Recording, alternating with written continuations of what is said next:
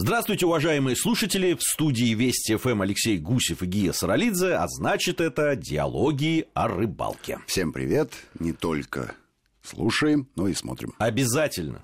Вообще на рыбалку смотреть иногда интереснее, чем слушать про нее. Но не в нашем случае. Здесь лучше и смотреть, и слушать. Э, сегодня хотим поговорить о окуне. Не раз и не два мы в рамках наших программ об этой замечательной рыбе, которая много, э, для многих эта рыба стала первой э, в их рыболовной истории. Но на самом деле есть что всегда об, этом, об этой рыбе рассказать, тем более, что она бывает разная, в разных местах, на разные Согласен. снасти. И что уж там говорить, окунь очень спортивная рыба. Спортивная, а главное, что она распространена широко. И где бы ни жили наши слушатели и телезрители, они точно окуню знают и даже ловят. Да. И даже ловят. Ну, понятно, что всем хочется поймать окуня изрядных размеров. Горбача. Горбача. Но в основном попадаются матросики. Это любопытные такие термины, которые широко распространены. Вот э, кому не скажешь горбач или матросик, все сразу понимают, что... Ну, если имеют хоть какое-то отношение к рыбалке. Да, речь идет о, о, о кунях. И э, если честно, это один и тот же вид. И мы с актиологами неоднократно это обсуждали. Э, просто размерные характеристики зависят от того, повезло ли мальку окуня выйти на нормальный режим питания, быстро вырасти и стать хищником. Или не повезло, и он так и останется э, в прибрежной траве и будет зообентосом питаться. В этой связи мне хотелось бы э, продолжить некую аналогию. Ведь матросики и, да, и горбачи, они не к рыбам имеют отношение. Это все некое очеловечивание, да? Если продолжить эту аналогию, мне бы хотелось поговорить про мясоедов и вегетарианцев. Потому что вот окуни матросики, они веганы. Да? А те, которые мясоеды, они-то в горбачей и превращаются. И есть еще одно понятие – мирная рыба которая якобы питается только растительной пищей. Давайте подумаем, а червей и опарышей мы к растениям отнесем? В этом смысле, да. То есть все немножечко хромает, да? Не немножечко, я бы сказал, серьезно хромает. Сравнение. Но просто мы в обиходе легко пользуемся этими понятиями и знаем, что они э, означают, а тем не менее все эти термины далеки от точности. А, так что касается окуня, нередко, нередко маленький окушок попадается и на манную болтушку, и на перловку, и на прочие растительные насадки. Ну, согласись, и тебе наверняка тоже неоднократно он попадает. Конечно, бывает. А вот крупный вряд ли. А вот крупный вряд ли. Крупный вообще редко попадается, к сожалению, я бы заметил. Он настолько редко попадается, что нет статистики, нет статистики про манную болтушку. Хотя судакам и на манную ну, да, да, болтушку бывало на низовьях Волги. В низовьях Волги бывало, да. Ну, видишь, судак-то, кстати, да, он довольно близкий родственник окуня. Ну, если продолжить перечень разных насадок, на которых окунь ловится, то э, вспоминается экспедиция команды диалогов на Рыбинское водохранилище, где ребята просто нахально экспериментировали с насадками. На что еще возьмет полосатый разбойник? Ну, там он клевал хорошо в какой-то момент, да, и было время для того, чтобы похулиганить. Да, они ловили на джиг, естественно, на джиговой на приманке они самые разнообразные, и тристеры, и веврохвосты. Ну и вот они экспериментировали сначала с цветами, потом с размерами, а потом решили просто насадить э, жевательный мармелад. Что вы думаете? Удача. Удача. На десерт окуню. После всех этих резинок э, попался мармелад. Ну, если честно, на месте окуня я бы тоже предпочел мармелад, а не, не, резину. Не съедобную резину. Как бы красиво она не выглядела, согласись. Но э, если делать такой общий вывод, можно сказать, что окунь всеяден. Окунь всеяден. И поймать его можно практически на все, что угодно. Я думаю, что мы сегодняшнюю программу, в общем, посвятим еще не только разнообразию насадок, но и разнообразию способов, которым окуня можно поймать. Ну, кстати, вот про рыбинку ты начал говорить и про эту экспедицию. Конечно, на рыбинке классическая э, ловля – это наджик. Ну, э, ну, классических, наверное, способов много, много да. ловли, но популярно, популярно, популярно, популярно джиг. А, я думаю, что популярность, ну, как мы уже говорили, окунь очень многочисленный. Практически во всех водоемах, где он есть, он самая многочисленная рыба по сравнению с остальными. Ну, если не брать там, э, допустим, э, как-нибудь поголовье свинца, за которым там на рыбинке все гоняются, вот если попасть, но я не уверен, что его больше, чем окуня. Не уверен. Мне кажется, все-таки, что окуня больше. Если, если по тому, что ловится, да, то да, окуня вот. больше. Да, у нас, у нас есть некая статистика, какое количество окуней попадаются в улов. Вернее, разных рыб попадаются. Причем, э, если ты э, э, заметил, на окуня-то никто особо не охотится. Это специально. Специально. Наоборот, он попадается в прилове. И тем не менее, масс. А нет, есть у нас прекрасный пример. Спортсмены, рыболовы. Они-то как раз э, вот только на оку не и отдуваются на своих соревнованиях с тем, чтобы уйти от нулей, что называется. Сама тема соревнований не занять первое место, а уйти от нулей, то есть остаться, может быть, и на каком-то другом месте, но хотя бы с уловом. Вот для палочка-выручалочка как раз для рыболовных спортсменов есть. Для трофеистов окунь э, представляет интерес только если его размерные характеристики там, от килограмма и выше.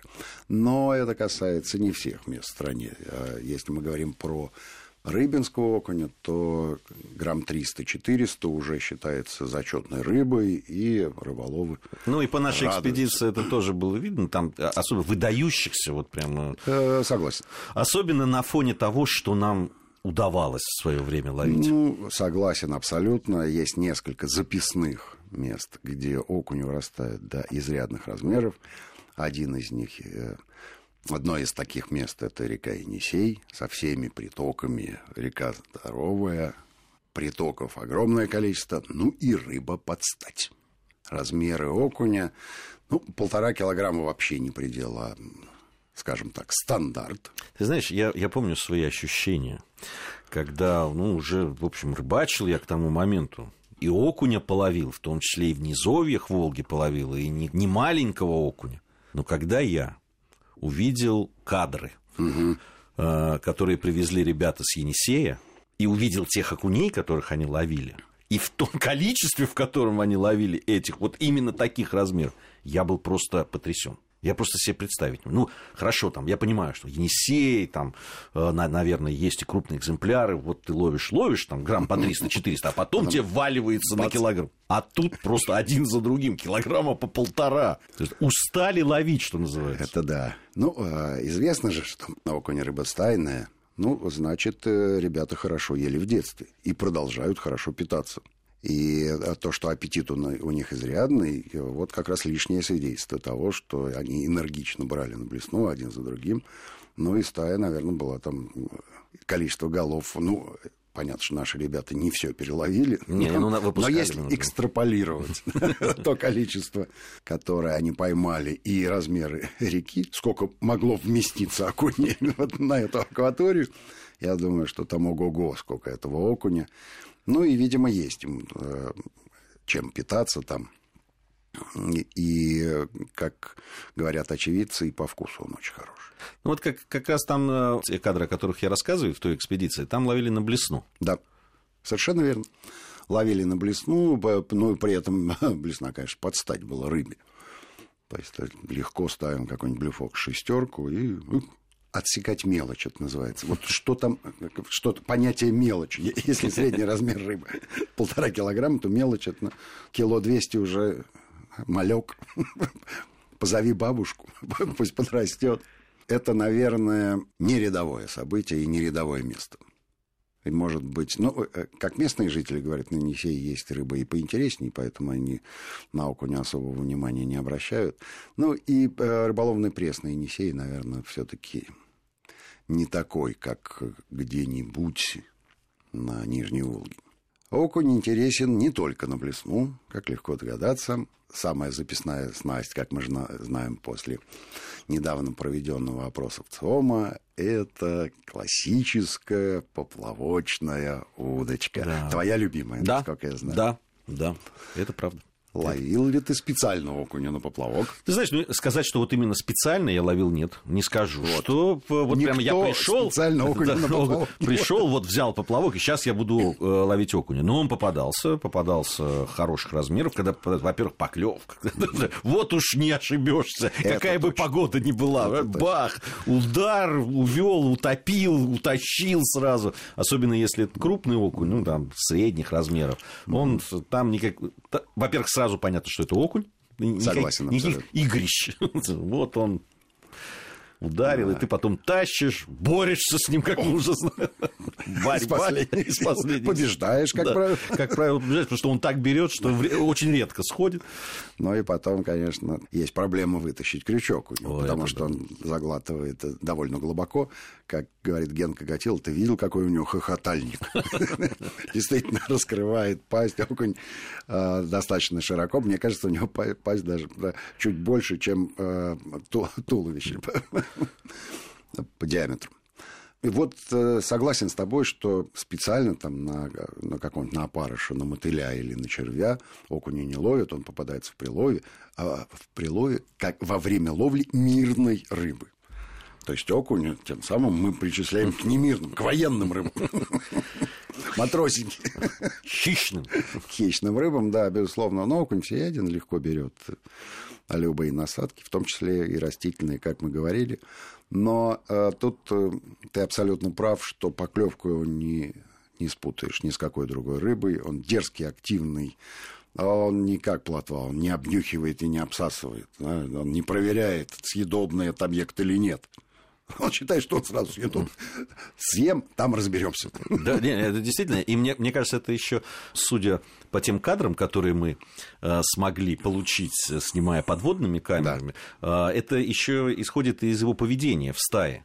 Да, когда он обнаруживает что-то, они не, нельзя сказать, что они прям сразу набрасываются. Они стоят сначала так кружком, смотрят на это, и потом вдруг кто-то срывается. Но Нер, уже, нервы не выдерживают. Нервы не выдерживают. Но он атакует уже по-настоящему. Да. Там никакой пристрелки нет. нет. Нет, абсолютно никакой пристрелки и быть не может. Но, в принципе, для стайных рыб это нормальное совершенно поведение.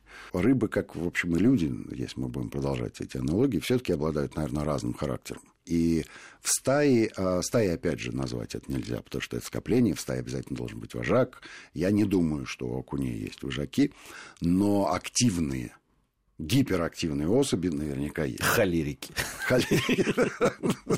Ну, либо страшно голодные, которые помогите. Да, да, да. Вот. Ну, а, собственно, для нас-то, для рыболовов, это, это только в радость. Потому что мы назвали с тобой уже в самом начале программы окуня палочку-выручалочку. Действительно, когда не клюет никакая другая рыба, поймать окуня на удочку даже в тот момент, когда ты планируешь поймать леща на, пол, на полтора килограмма, но э, тебе ловится окунь один за одним, и в итоге ты набираешь искомые полтора килограмма за счет количества. Если честно, ну, есть такие перфекционисты какие-то, на самом деле для среднего рыбака поклевки такого размера окуня не портят рыбалки, уж точно. Вот, да, да, вот. Ну, это как относиться. И за, за что, в общем, окуню большое спасибо, потому что он клюет, в отличие от других рыб, не капризно и практически в любое время года и в любое время суток. У нас пришло время новостей. Мы сейчас э, послушаем все вместе новости, затем вернемся в студию и продолжим говорить об окуне. Есть нам еще что сказать о этой замечательной рыбе. Алексей Гусев, Гия Саралидзе. Совсем скоро продолжим нашу программу. Продолжаем диалоги о рыбалке. Алексей Гусев, Гия Саралидзе в студии Вести ФМ. Напомню, что сегодня о окуне и о том разнообразии возможностей, которые эта рыба и ее поведение дают рыбаку для того, чтобы ее ловить. Мы э, поговорили о различных видах Мы окуня. поговорили о самых больших и о самых маленьких, я понимаю. Да, а, но ведь есть еще а, если говорить о... Есть окуни среднего размера, и вот тут надо понимать, на какую насадку их ловить. Мы про блесну поговорили, про мега крупных. Важно понимать, э, на какую э, насадку или наживку ловить окуня для того, чтобы он попался изрядного размера. И э, если мы применяем живца, то есть животную насадку, зная, что окунь хищник, то понятно, что сам живец, он и определяет размер будущего, будущего трофея. Ну, трофея это если попадется. Но вот средние размеры окуня, который попадается на живца, и средние размеры окуня, который попадается на червя, безусловно, разнятся. Да, больше даже скажу. А зачастую а, насадкой при ловле окуня на живца является сам окунь. Бывает такое, да. То есть он совершенный каннибал, никаких морально-этических границ у него нет. Ну, надо сказать, что этим отличаются практически все э, рыбы. Ну, щуку-то мы сколько да, раз да, видели. Да, да, да. Хищные рыбы не брезгуют своими собратьями. Ну, э, не успел вырасти, будь здоров. Матросик, иди сюда, говорит Горбач. И зажевывает его с большим аппетитом. Ну, удавалось ли тебе в э, твоей рыболовной карьере половить на живца с на поплавочную удочку где поплавок изрядного размера, естественно, да. Было дело. Было дело. Было дело, да. Ты Согласись, знаешь, что это азартно это очень, весело. Это очень азартно, весело там, где есть крупный окунь. Я тебе одну вещь только должен сказать. На самом деле, вот удивительно, в одном и том же месте, э, там, если ты, я ловил, ну, используя, да, там, кастмастер, uh-huh. да, и э, используя живца. Так uh-huh. вот, на кастмастер мне попадались крупнее э, особи, чем на живца. Может быть, живец не нравился. Может быть. Ты же знаешь, что живцом э, ситуация непростая. Какая-то э, рыба предпочитает э, живца только из тех рыб, которые живут в этом водоеме. А если ты привез живца покупного из какого-то другого места, то она просто отказывается его брать. Ну и потом наверняка есть предпочтение по вкусу может быть, окунь окуню нравится больше, а мы там карасик или пескарик э, ему предлагаем. Тут же тоже это... А, дело в том, что э, не так много людей э, могут похвастаться тем, что довольно часто ловят крупного окуня на живца и могут поделиться информацией, то есть набрать какую-то статистическую базу с тем, чтобы сделать вывод. Ну, даже если есть статистическая база, этот вывод, он не работает в будущем. Это просто констатация какого-то прошлого. Больше ничего. Этим рыбалка-то же Ну, это интересно с поплавком. А, у нас ребята на Енисее ловили на живца, на поплавок. Да. все таки это было развлечение. Ну, на конечно. самом деле, да, просто, ну, на, просто на э, обычную блесну можно было поймать такого же размера окуня. Согласен. Ну, есть же люди, которые поплавошники, да, до мозга костей. Если есть выбор между блесной и поплавком, они выбирают поплавок. Тем более, если ты уже блесной наловился. Просто другого размера. Ну, э, это хорошее развлечение, это такой аттракцион, тем более, что ты знаешь, что окунь есть и какого он размер. Помимо червей, поплавков и блесен, есть еще окунь зимний. Ну, как мы... Он-то вот окунь-то как... зимой точно палочка-выручалочка, да, согласись. Зимний, и в глухозимье. Да, вот в отличие от лета, зимой окунь воспринимается принципиально иначе. Без какой-либо досады, наоборот, с радостью. И вот зимой-то окунь ловит целенаправленно. И не только рыболовы-спортсмены, чтобы уйти от нуля или занять какое-то призовое место, но и просто потому, что а, это одна из тех немногих рыб, которые гарантированно зимой ловятся и клюют. А все остальные капризничают, либо спят. И вот тут-то на окуне есть специальные насадки, в отличие от летних. Хотя мы знаем, что такое окуневые блесна, но, но обычно они, они, они лежат в коробочке все лето и редко когда достаются. А вот зимой-то, а, ну, а, Самая записная снасть это, конечно, мормышка. Конечно, мормышка. Причем э, мормышки есть, как ты знаешь, на леща и на плотву.